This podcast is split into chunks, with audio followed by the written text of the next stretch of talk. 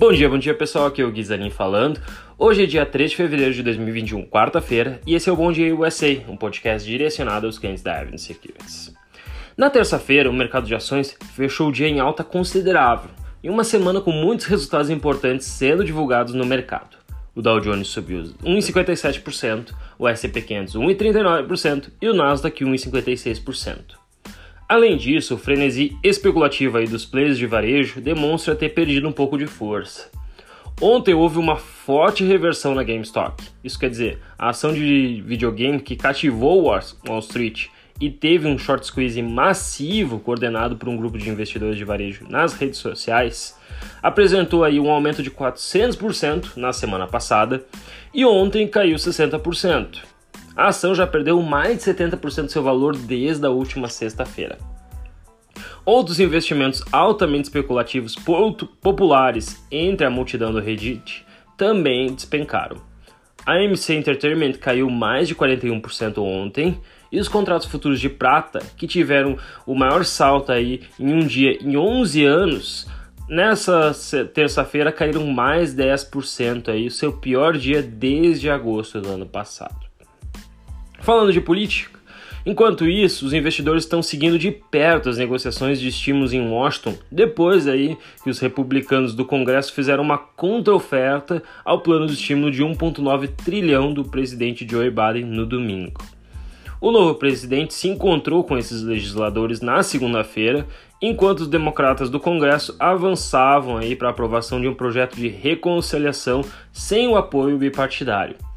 A secretária de imprensa da Casa Branca, Jen Psaki, descreveu a reunião como substantiva e produtiva. Já na economia, não tivemos nenhum indicador relevante ontem para comentar. Entretanto, falando do petróleo, o contrato Brent de março fechou em alta de 1,19%, cotado aí a 57,52 dólares o barril, enquanto o WTI subiu 1,21% a 54,75 o barril. Lembrando que a gente tem aí estoques de petróleo, que é um indicador importante para a economia que sai toda semana, na quarta-feira. Falando de setores, o grande destaque aí foi para o setor financeiro, com o XLF subindo 2,42% e também o XBI, que é de tecnologia, com uma alta de 2,27%. De qualquer forma, gente, vários setores tiveram resultados positivos ontem acima de 1%. Na ponta oposta, não tivemos nenhum setor aí no, no campo negativo, mas alguns ativos apresentaram quedas massivas, como a GameStop, que eu falei antes, caindo 61,46%, a AMC caindo 39,18%, e outra que performou muito mal ontem foi a Harley Davidson, que o ticker é HOG, que caiu mais de 17% ontem após um balanço muito abaixo do esperado pelos analistas, inclusive negativo. Por fim, o dólar. É, o dólar à vista encerrou a terça-feira com uma forte queda, 1,73%, cotado a R$ 5,35, e a moeda americana refletiu maior é, apetite ao risco para mercados internacionais. E o real, dessa forma, aliou seus pares internacionais e acabou se valorizando. A valorização da divisa brasileira foi mais intensa do que a dos outros mercados emergentes, em razão do cenário local também mais favorável. A avaliação dos profissionais aí do mercado financeiro é que a vitória dos aliados do governo para presidir a Câmara dos Deputados e o Senado aumentam as chances de, uma, de um andamento na agenda de reformas, ao mesmo tempo que o teto de gastos será mantido, mesmo com uma hipótese de um novo auxílio emergencial. Bom, vamos falar de hoje. A Ásia, na madrugada, operou com um tom meio misto. Índice de Xangai caiu 0,46, entretanto no Japão o Nikkei fechou em alta de 1%. Já na Europa, a Eurostox opera em alta de 0,52% hoje às 7h30 da manhã, no horário de Brasília.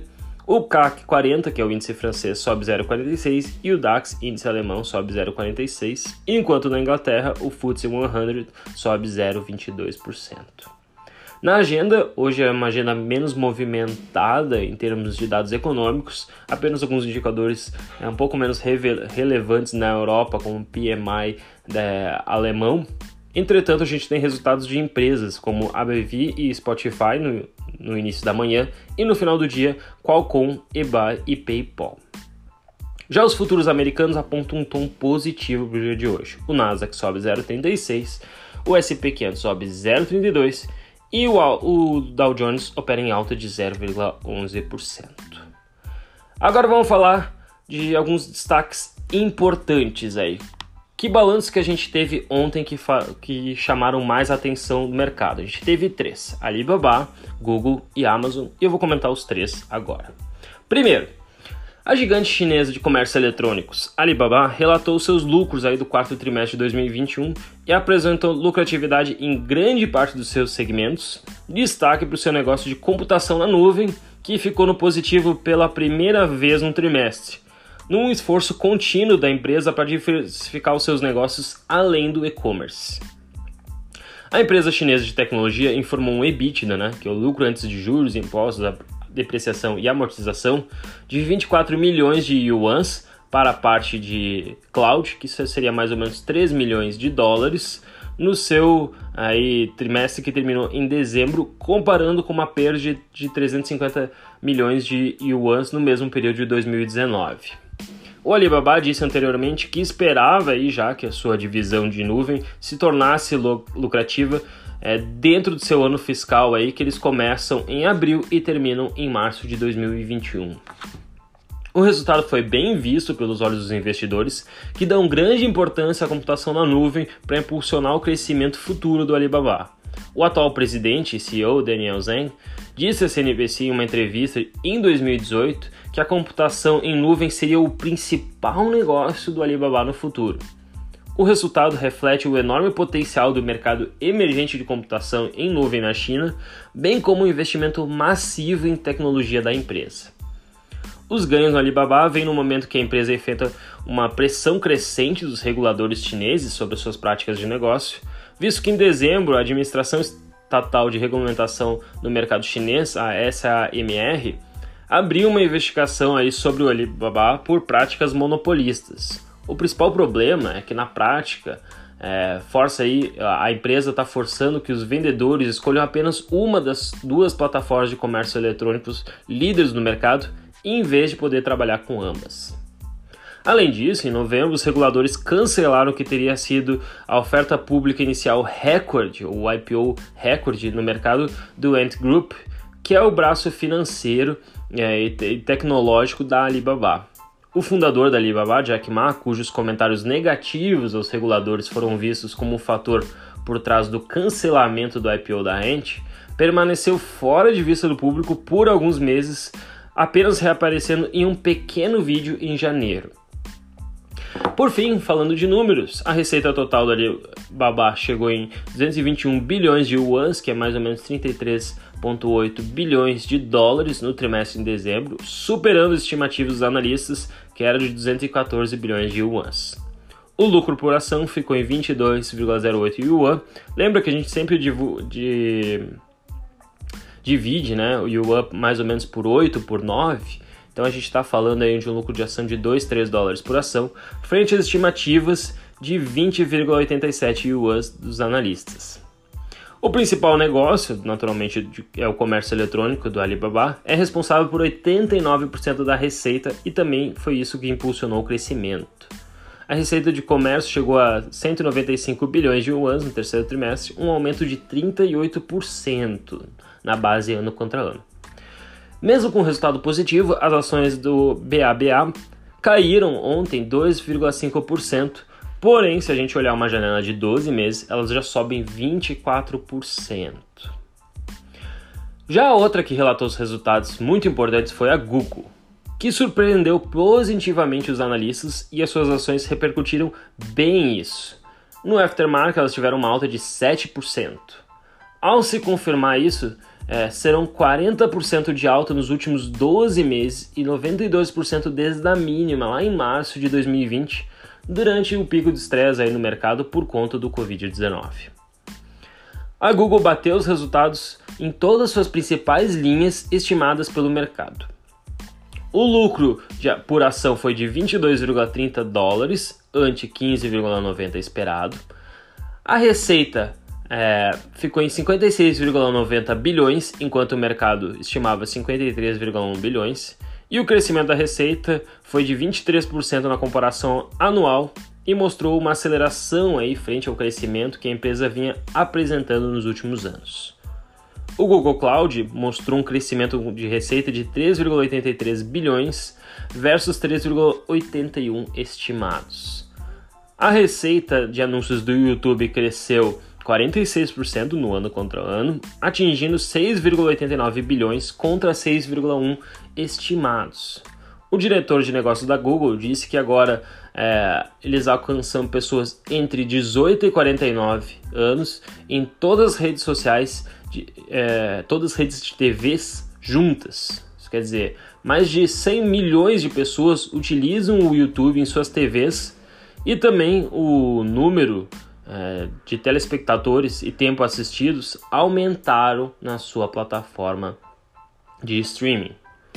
Fora isso, o YouTube vem apresentando um forte crescimento em anúncios de resposta direta, que incentivam os consumidores a tomar medidas imediatas, como por exemplo baixar um aplicativo ou comprar algo em um site de comércio eletrônico.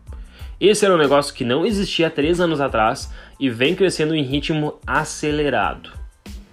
O único ponto a ser considerado negativo foi que a Alphabet quebrou aí em receitas operacionais do seu negócio de nuvem pela primeira vez. O resultado foi um prejuízo de 5,61 bilhões em 2020, mostrando que o negócio ainda está em fase de investimento. Em contraste, o negócio da, na nuvem da Amazon, por exemplo, teve um lucro de 13,5 bilhões em 2020, para vocês terem uma ideia. O Google hoje vale 1,3 trilhões, sendo a quarta empresa mais valiosa da bolsa de valores americanas, atrás apenas da Apple, Microsoft e Amazon. Apesar do valor numérico que parece elevado, vale lembrar que a empresa conta com 137 bilhões de caixa, isso quer dizer 11% do seu valor de mercado, e negocia uma relação preço-lucro estimado de 31 vezes, o que é em linha com a média das empresas de tecnologia.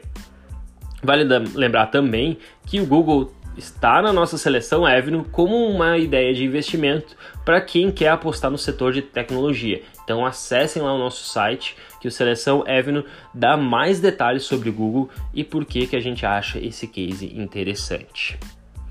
Por fim, mas não menos importante, talvez até mais importante, tivemos ontem o resultado da gigante de comércios Amazon, né? A empresa é, mais a maior empresa do mundo hoje em termos de valor de mercado e que apresentou os seus resultados referentes aí ao quarto trimestre de 2020, batendo as estimativas dos analistas. Não só bateu, como também trouxe algumas novidades em seu resultado, principalmente com relação ao comando futuro da empresa. No final do dia, as ações fecharam com alta de 1,11% e no after subiram mais 1,21%. Primeiro, a empresa apresentou aí seu maior trimestre em termos de receita de todos os tempos, 125,56 bilhões de dólares, ultrapassando a marca simbólica de 11 bilhões, desculpa, 100 bilhões pela primeira vez. As vendas aumentaram 40 por, 44% no ano contra ano e a demanda por compras online é, foi impulsionada pela pandemia. Olhando o segmento de receitas, a receita total da América do Norte totalizou 75,35 dólares, 75,35 bilhões de dólares, e as vendas internacionais ficaram com 37,47 bilhões, sendo que ambos bateram os estimativos dos analistas. Porém, o Amazon Web Service ficou um pouco aquém, com uma receita de 12,74 bilhões, apesar de um crescimento de 28% frente ao mesmo período do ano anterior. A companhia comentou aí que após vários meses de investimentos pesados, ela espera que os custos relacionados ao coronavírus desacelerem para cerca de 2 bilhões no primeiro trimestre fiscal de 2021. Isso é importante, uma vez que a gente continua vendo os custos de entrega crescendo cada vez mais e acaba impactando no resultado da empresa.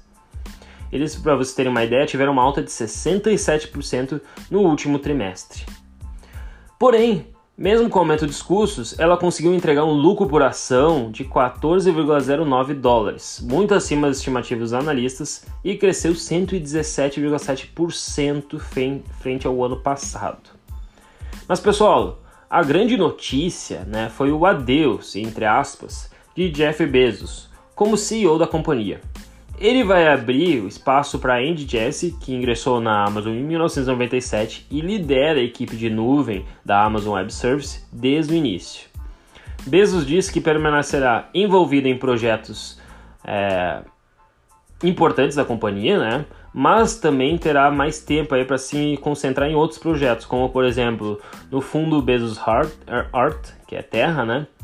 a sua nave espacial Blue Origin o Washington Post, que é o, o site de notícias, e o Amazon The One Fund, entre outros projetos.